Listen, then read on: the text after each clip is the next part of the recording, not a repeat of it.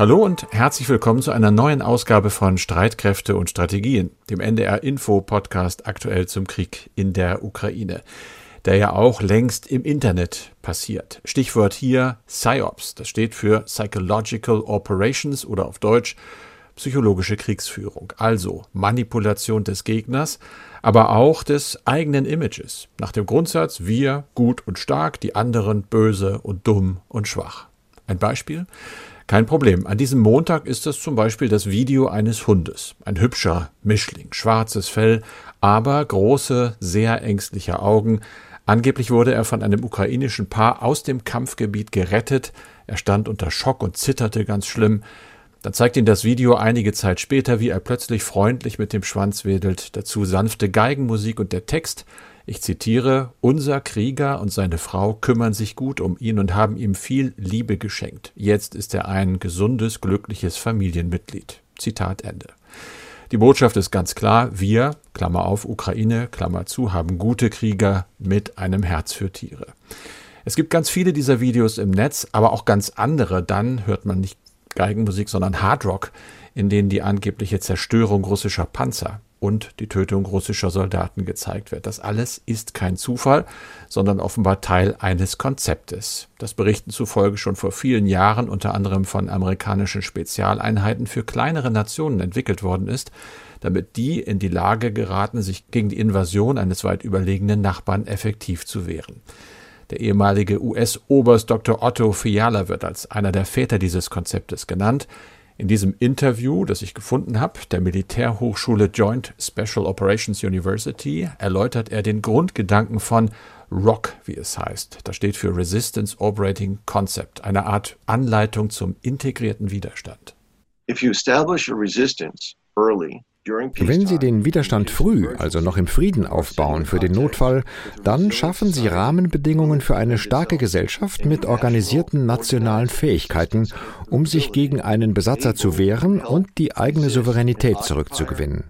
Damit jeder Gegner, der einmarschiert und zum Feind wird, weiß, dass sich die Nation wehren wird, dass er nicht lange bleiben und schließlich vertrieben wird. Das ist die Botschaft von Rock. Wir reden gleich über Rock und wie und wo es angewandt wird oder auch angewandt werden könnte. Dazu geht's in diesem Podcast um die Lage am ukrainischen Atomkraftwerk Saporischia und im Schwerpunkt um Probleme bei der militärischen Zusammenarbeit in Europa, am Beispiel des Transportflugzeuges A400M. Ich spreche mit Andreas Flocken, dem sicherheitspolitischen Experten bei NDR Info. Mein Name ist Carsten Schmiester. Ich arbeite in der Aktuellredaktion. Wir haben Montag, es ist der 29. August. Das Gespräch zeichnen wir auf um 16 Uhr. Andreas, angesprochen wurde das Atomkraftwerk umkämpft, umstritten, angeblich eine große Gefahr. Wie ist da im Moment die Lage? Ja, die Lage auf dem Gelände des Atomkraftwerks Saporischia ist recht unübersichtlich. Beide Seiten werfen sich ja immer wieder gegenseitig vor, das Kraftwerksgelände zu beschießen. Die ganze Anlage wird ja bereits seit Monaten von russischen Truppen besetzt gehalten. Es sollen sich dort weiterhin Militärfahrzeuge befinden. Die Zahl der russischen Soldaten auf dem Gelände wird auf rund 500 geschätzt. Und die Regierung in Kiew wirft den russischen Streitkräften inzwischen vor, dort einen Militärstützpunkt errichtet zu haben. Moskau weigert sich zudem, die Soldaten von dem Gelände des AKW abzuziehen. Das Kraftwerk mit seinen sechs Reaktoren wird aber weiterhin weiterhin von ukrainischen Bedienungsmannschaften betrieben. Das sind nicht eine Handvoll von Personen, sondern offenbar noch rund 1000 Menschen, die dafür sorgen, dass das AKW in Betrieb ist und auch laufen kann, auch sicher laufen kann. Von dem AKW-Gelände sollen russische Truppen bereits mehrmals Ortschaften auf der anderen Seite des Dnjepr beschossen haben. Umgekehrt werfen die russischen Streitkräfte der Ukraine jetzt vor, eine bewaffnete Drohne eingesetzt zu haben. Sie sei abgeschossen worden und sei auf die Sicherheitshülle eines Reaktors gefallen. In anderen Berichten hieß es, der Abschuss sei in der Nähe erfolgt. Also es gibt viele Unklarheiten und widersprüchliche Meldungen, aber was auch immer zurzeit genau geschieht, es besteht jedenfalls die Gefahr, dass die Situation schnell außer Kontrolle geraten kann, indem die Atomanlagen beschädigt werden und dann möglicherweise Radioaktivität austritt. Eine weitere Frage ist, ob die Experten der Internationalen Atomenergie Behörde unter diesen Bedingungen das AKW überhaupt überprüfen können, denn ein 14-köpfiges Inspektionsteam der IAEA e ist inzwischen unterwegs nach Saporischia. Die Mission werde von Russland begrüßt, so ist jetzt aus Moskau zu hören. Wann die Experten aber eintreffen werden, das ist noch offen. Die Reiseroute ist nicht bekannt. Kiew hat ja darauf bestanden, dass die Delegation über die Ukraine einreist. Also es bleiben hier noch viele Fragen offen. Nehmen wir mal an, das klappt und die Experten sind irgendwann da. Was werden die dort vor Ort machen? Welchen Auftrag haben sie? Ja, sie sollen sich natürlich einen Überblick verschaffen, wie sicher das AKW überhaupt noch ist. Was ist beschädigt worden? Was ist noch intakt? Besteht die Gefahr, dass Radioaktivität austreten könnte? Besorgt ist man zudem über die Stromversorgung des AKWs. Sie war ja in der vergangenen Woche zeitweise ausgefallen. Eine intakte Stromversorgung aber ist notwendig, um das Funktionieren des Kühlsystems des Reaktors sicher sicherzustellen. Und natürlich wollen sich die Fachleute ein Bild über die Arbeitsbedingungen der AKW-Mitarbeiter machen, denn es war zu hören, sie würden von den russischen Besatzern drangsaliert. Carsten, so viel erstmal zur Lage des Atomkraftwerks in der Südukraine. Jetzt aber zu einem anderen Aspekt. Du hast ja vorhin von dem sogenannten ROC-Konzept zum integrierten Widerstand kleiner Nationen äh, gesprochen. Es erwähnt also das Resistance Operating Concept. Es soll helfen, dass sie sich, also die kleineren Nationen, gegen deutlich größere und militärisch überlegene Gegner wehren können. Jetzt berichtet unter anderem der US-Sender CNN, dass die Ukraine dieses Konzept wohl mit gutem Erfolg umgesetzt hat. Verwiesen wird dabei auch auf die Explosionen auf der von Russland annektierten Halbinsel Krim sowie auf Detonationen auf den russischen Stützpunkten dort. Zu den Ursachen schweigt ja die Ukraine offiziell. Das klingt alles mysteriös und das soll wohl auch so sein. Du hast recherchiert. Was steckt denn hinter diesem sogenannten Rock-Konzept? Ja, also so richtig ins Detail wird tatsächlich nirgendwo gegangen, weil ich denke, da lassen sie sich nicht in die Karten gucken. Aber einige steht eben doch fest. Ich habe schon gesagt, das ist ein paar Jahre alt. Das Konzept wurde tatsächlich 2013, also nach dem Krieg Russlands mit Georgien, federführend von amerikanischen Spezialeinheiten entwickelt. Lange vor Besetzung der Krim schon in Ansätzen. Da hat man aber eigentlich erstmal gemerkt, wie wertvoll dieses System möglicherweise sein sollte, diese Doktrin. Die beinhaltet, liest man, einen innovativen und unkonventionellen Ansatz zur Kriegsführung. Da ist die Rede von totaler Verteidigung, in die eben nicht nur Militär eingebunden ist, sondern auch die Politik und ganz wichtig die Zivilbevölkerung, also auch zivile Institutionen, selbst die Medien, alles gehört dazu. Koordiniert wird das laut Doktrin von den jeweiligen Regierungen der Länder, die diese Doktrin anwenden. Es gibt nur ein Ziel, ein übergeordnetes Ziel. Und das heißt, egal ob wir uns vorher politisch gestritten haben, wir wollen den Status quo ante wiederherstellen, also den Status des Landes vor Beginn der Invasion, um danach die, wie es heißt, selbstbestimmte Weiterentwicklung des jeweiligen Landes wieder zu ermöglichen da kommt man nicht wirklich in die Tiefe rein. Ich lese aber zwischen den Zeilen, dass zum Beispiel durchaus auch Grundelemente einer Demokratie, nennen wir mal Pressefreiheit, aber auch politische Freiheit, diesem hohen Ziel der Wiedererlangung des Status quo ante zumindest befristet untergeordnet werden können. Darüber liest man nicht sehr viel, sondern immer wieder nur, wir wollen einfach letztlich dahin kommen, wo wir bei Ausbruch der Feindseligkeiten waren. Ja, aber was kann man denn sagen über die Methoden dieses Widerstandskonzeptes? Es geht ja offenbar um wesentlich mehr als um klassische Sabotage. Richtig, es ist ein 360-Grad-Ansatz sozusagen, aber natürlich ist diese klassische Sabotage, auch Angriffe von Partisanen hinter feindlichen Linien ein Bestandteil. Ganz logisch, da wird auch in vielen Artikeln, die man darüber liest, darauf bezogen. Es geht um Spezialeinheiten, die Kräfte, die eben hinter den feindlichen Linien eingesetzt werden, aber die bräuchten halt Unterstützung, nicht nur durch Geheimdienste, sondern auch durch Menschen, die dort leben, logistisch zum Beispiel, auch Ortskenntnisse.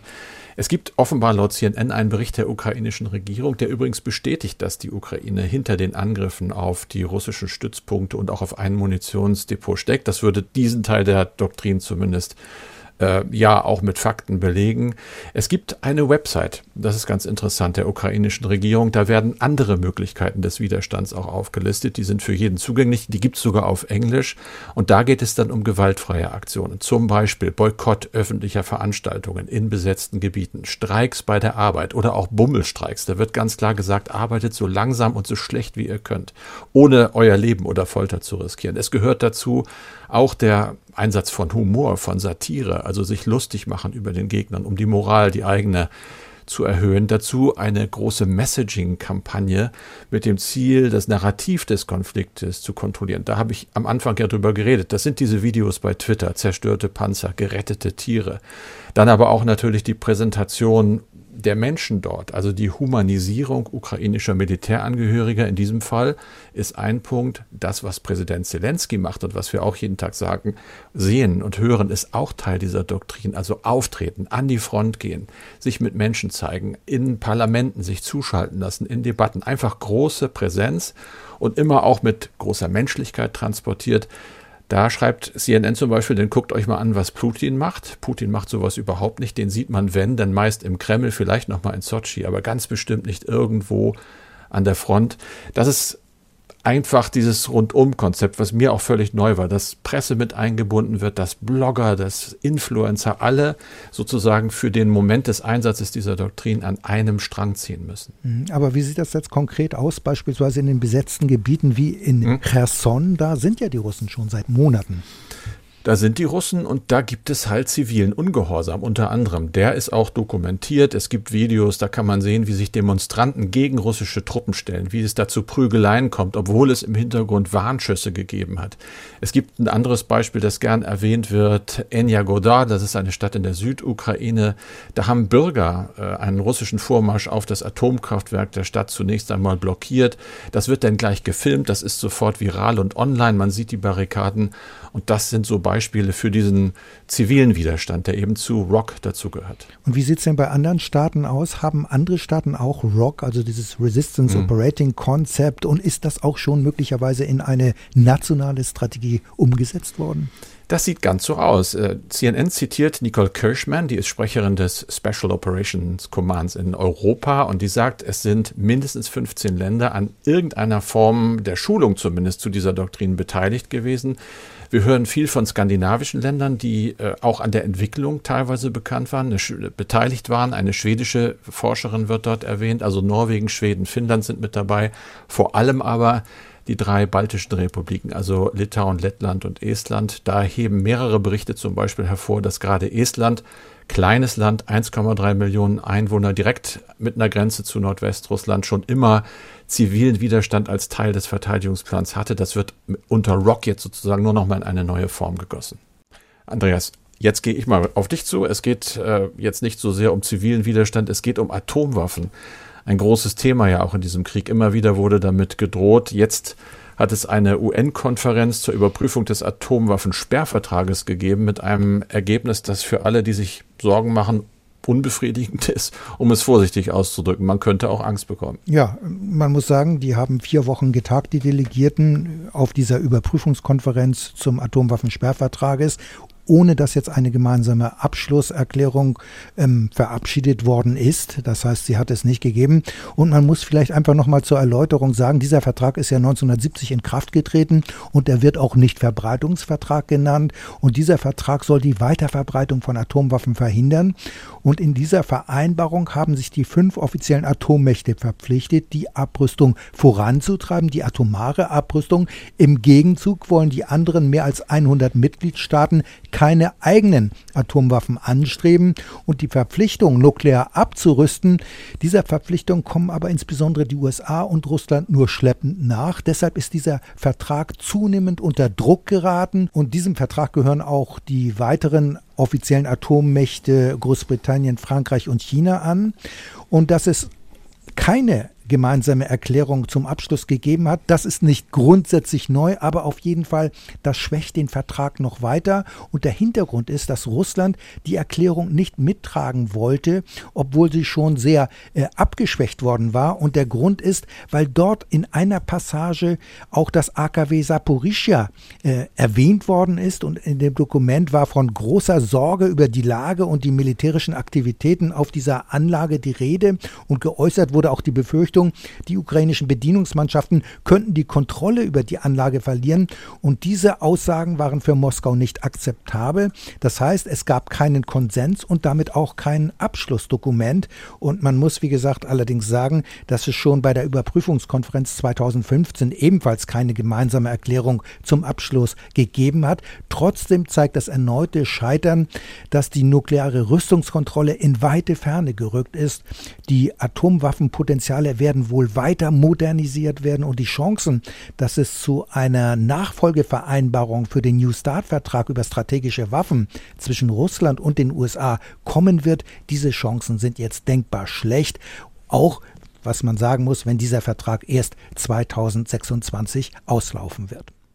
Themenwechsel. Wir wollen uns jetzt mit der militärischen Kooperation der europäischen Streitkräfte beschäftigen. Sie sollen ja weiter verstärkt und vertieft werden, erst recht nach dem russischen Angriff auf die Ukraine.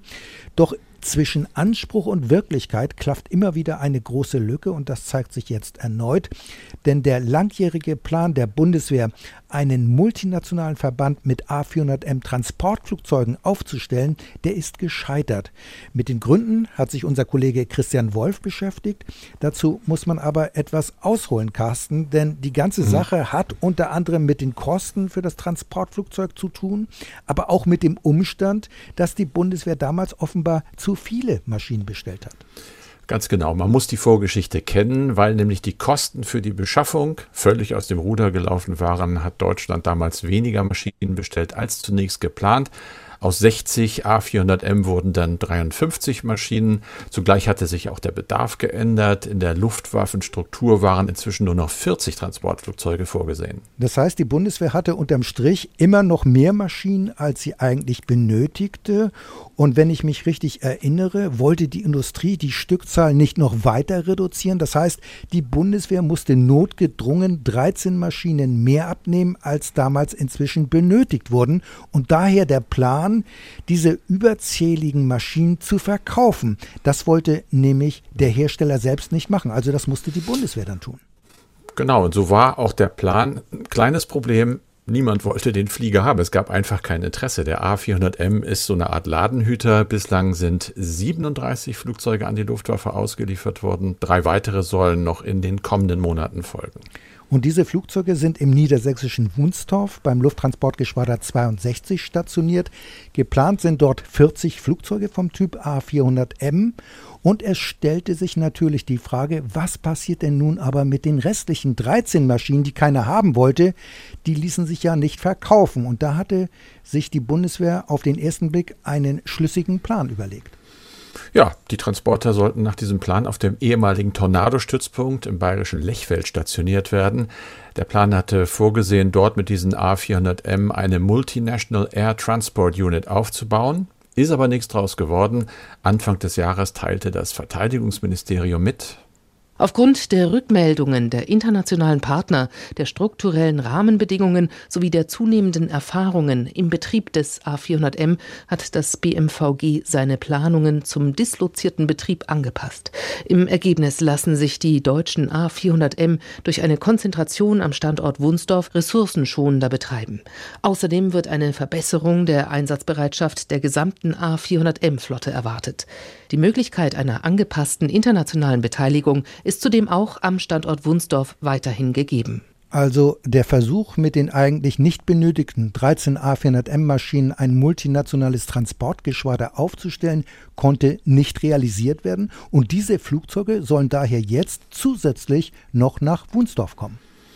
Genau, das Interesse an diesem Multinational Air Transport Unit war eben sehr gering. Im NATO-Bündnis gab es wenig Interesse, auch weil es ja bereits mehrere Lufttransport-Kooperationen gibt, wie zum Beispiel SALIS, die Abkürzung steht für Strategic Airlift International Solution, oder aber das European Air Transport Command im niederländischen Eindhoven.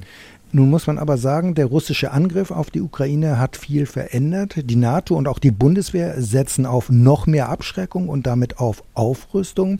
Und die Entscheidung, keinen weiteren A400M-Standort im bayerischen Lechfeld einzurichten oder aufzustellen, fiel vor dem russischen Angriff ähm, auf die Ukraine. Vielleicht ist daher in dieser Sache noch nicht das letzte Wort gesprochen. Naja, mal gucken. Der Flieger soll ja auf jeden Fall erhalten bleiben und laut eines Sprechers des Verteidigungsministeriums auch als Ausweichflughafen genutzt werden. Der CSU-Bundestagsabgeordnete Hans-Jörg Durz, in dessen Wahlkreis der Fliegerhorst liegt, hat dennoch Hoffnungen, dass es dabei nicht bleiben wird. Jedenfalls hat er das im Gespräch mit unserem Kollegen Christian Wolf gesagt. Allerdings gehe ich fest davon aus, dass natürlich aufgrund der veränderten Sicherheitslage, und Sie haben ja auch angesprochen, wie wichtig das Thema Transportfähigkeit äh, ist, ähm, dass er an Bedeutung weiter gewinnt, dass deswegen der Standort Lechfeld an Bedeutung nicht verlieren wird, sondern äh, an Bedeutung gewinnen wird. Und ähm, ich habe schon die Erwartungshaltung, dass es weiterhin nochmal geprüft wird, ob denn es nicht absolut auch äh, strategisch Sinn macht, diesen Standard als Transport-Logistik-Hub ähm, auszubauen und eben auch den A400M hier zu stationieren. Da muss man aber sagen, dass das Ministerium sich ganz klar positioniert hat und das heißt, Wunsdorf bleibt alleiniger A400M Standort. Naja, das ist erstmal gut gesagt. Nur dieser Stützpunkt ist ja nicht für 53 Maschinen ausgelegt, sondern nur für 40. So war es ja auch zunächst geplant. Ja, richtig. Die Konsequenz, der Standort in Niedersachsen muss also ausgebaut werden. Das kostet richtig Geld. In dieser Sache hat Christian beim Ministerium nachgefragt und hat folgende Antwort bekommen. Aktuell laufen die Detailplanungen für die Umsetzung des konzentrierten Betriebs aller operationellen Luftfahrzeuge A400M am Standort Wunsdorf. Erst nach Abschluss dieser Untersuchungen können Details zu möglichen Investitionen und oder Anpassungen der Infrastruktur erläutert werden. Also auch hier fallen dann wieder neue Kosten an, damit künftig alle 53 Flugzeuge der Luftwaffe vom Typ A400M dort abgestellt werden können, wenn sie denn mal alle da sein sollten. Das dauert noch ein bisschen. 2026 wird äh, mit dem Abschluss sozusagen der Auslieferung gerechnet. Ja, wenn der Auslieferungsplan eingehalten wird, was nie so ganz sicher ist.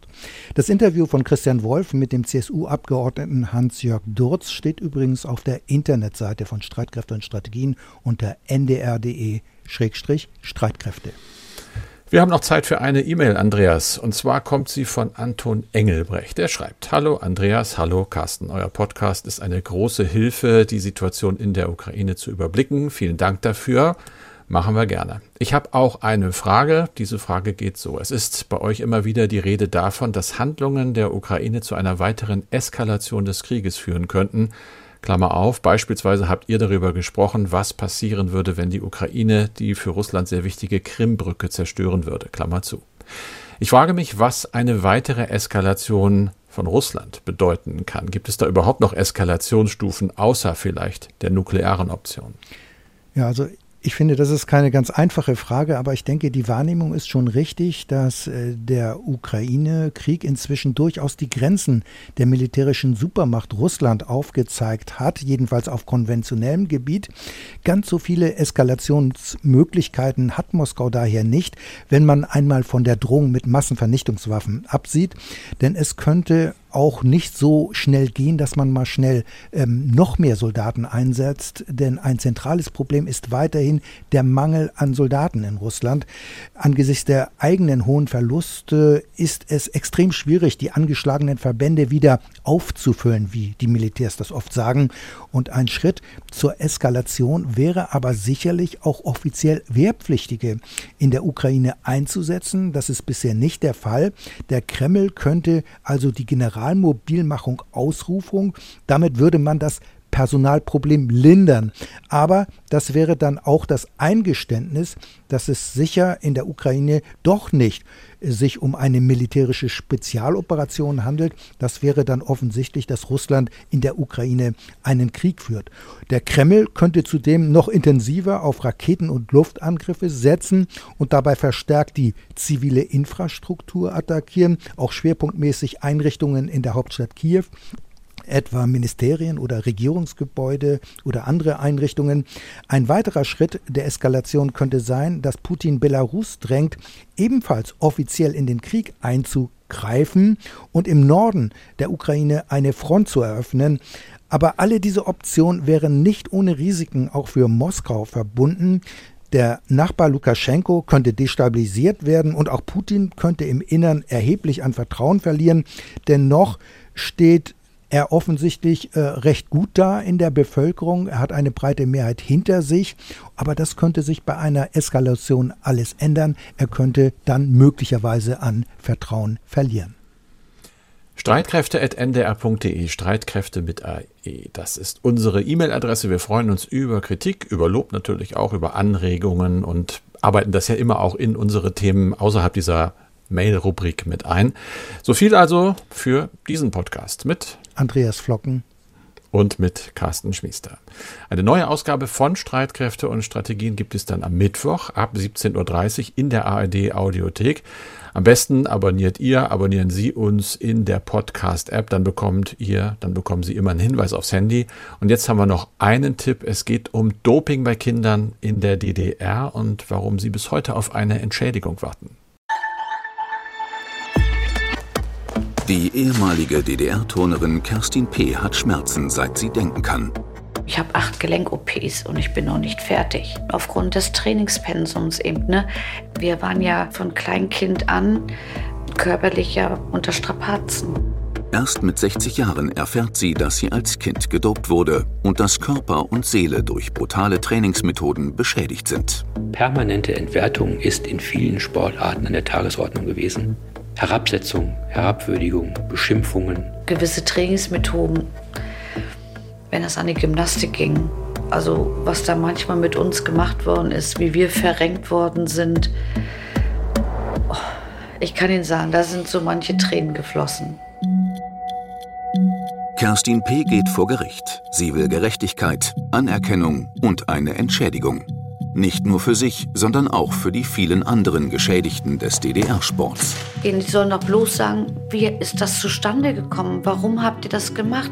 Wer hat euch dazu gebracht, überhaupt uns diese Mittel zu geben? Wird Kerstin P. Recht bekommen? Als Kind gedopt. Die neue Feature-Podcast-Serie von NDR Info. Alle vier Folgen sind online in der ARD Audiothek und in der NDR Featurebox.